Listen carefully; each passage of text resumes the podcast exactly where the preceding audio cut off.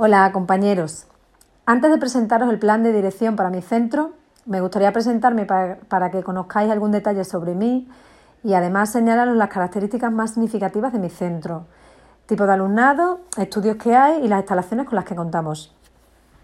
Soy Noelia Jaramillo Casas, profesora técnica de formación profesional de la especialidad de cocina y pastelería.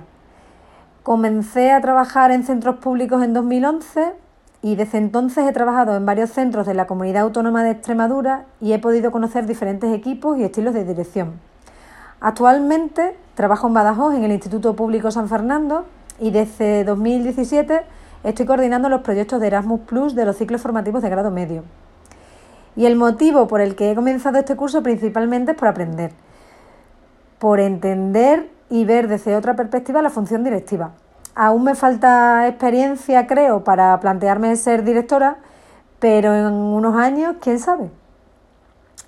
El centro en el que trabajo se encuentra en el barrio de San Fernando y es un centro con un alumnado heterogéneo, tanto en los primeros cursos de la ESO como en algunos cursos de mm, formación profesional. Los estudios que se imparten en él son la ESO, bachillerato con dos modalidades y formación profesional de la familia de hostelería y turismo, donde tenemos dos ciclos de grado medio y tres de grado superior. En el curso actual se encuentran matriculados 885 alumnos y somos 94 profesores. En el plan de dirección para mi centro considero tres líneas de actuación. La primera, mantener lo que ya está funcionando bien. La segunda, potenciar una buena comunicación interna y externa que fomente unas buenas relaciones interpersonales en toda la comunidad educativa. Y la tercera, impulsar el uso de las TIC en toda la comunidad educativa. Con respecto a la primera línea, me gustaría señalar que en el Instituto San Fernando ha sufrido un cambio paulatino y profundo en los últimos ocho años. Este cambio comenzó con unas medidas serias en cuanto a la disciplina en primero y segundo de la ESO que consiguieron cambiar la visión que se tenía del centro de la ciudad de Badajoz. A esto le siguió la puesta en marcha de la sección bilingüe de inglés que atrajo a un alumnado con intereses claros de realizar bachillerato. La forma de trabajar en equipo y en coordinación del profesor de la sección bilingüe ha propiciado que surjan y se desarrollen proyectos como el proyecto lingüístico del centro, la radio, la televisión y las revistas educativas del centro el proyecto Calidez para los ciclos formativos o el concurso de debate y retórica para bachillerato. Por otro lado, se han impulsado proyectos que ya estaban funcionando bien, como el de la Biblioteca de Centros de, mm, de Rebex y los proyectos europeos en la ESO con eTwinning y en la formación profesional con Erasmus Plus, K102 y K103. En todos estos proyectos hay una implicación directa e indirecta de todo el profesorado del centro, por lo que me parece que es esencial que sigan su desarrollo en los cursos siguientes.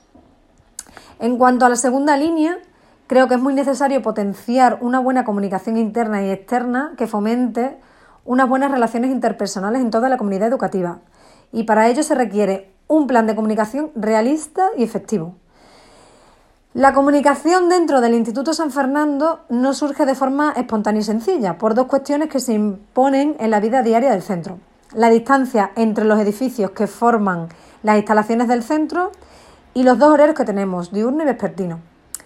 El edificio anexo, donde se encuentran los alumnos de primero y segundo de la ESO, dista más de 500 metros con el edificio principal, en el que están el resto de grupos de la ESO y bachillerato. Además, los alumnos de los ciclos formativos se localizan en un edificio colindante al principal, en el que el profesorado de estas enseñanzas pasamos prácticamente todo el tiempo. Por último, eh, los ciclos formativos de grado superior y el bachillerato vespertino son un horario vespertino. Así pues, como podéis ver, la distancia entre los edificios y los dos horarios hacen que la organización del centro sea compleja y que, por ende, también lo sea la comunicación entre los diferentes miembros de la comunidad educativa. Y mi tercera línea de actuación responde también a una necesidad. El uso de las TIC por parte de toda la comunidad educativa.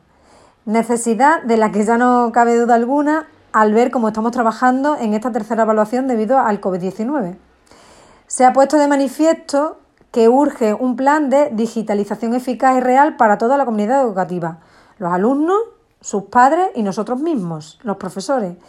Está claro que todos hemos tenido que amoldarnos a esta situación sobrevenida con mayor o menor fortuna, entusiasmo o ganas, pero parece que todos estamos llegando a una misma conclusión, que es bueno que un mismo grupo de alumnos se trabaje a través de la misma herramienta tecnológica siempre que se pueda y es muy, muy necesario el trabajo en equipo y coordinado.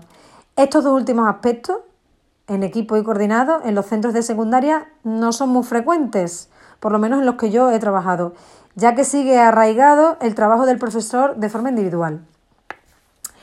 No me gustaría finalizar esta exposición sin mencionar que este proyecto de dirección no sería más que un documento en papel o en una estantería, sino un equipo que lo proponga y desarrolle. Es fundamental formar un equipo que crean en un mismo proyecto y hacerlo tan creíble que contagien al resto haciendo que todos trabajemos en el mismo rumbo, porque ninguno de nosotros está listo como todos nosotros juntos.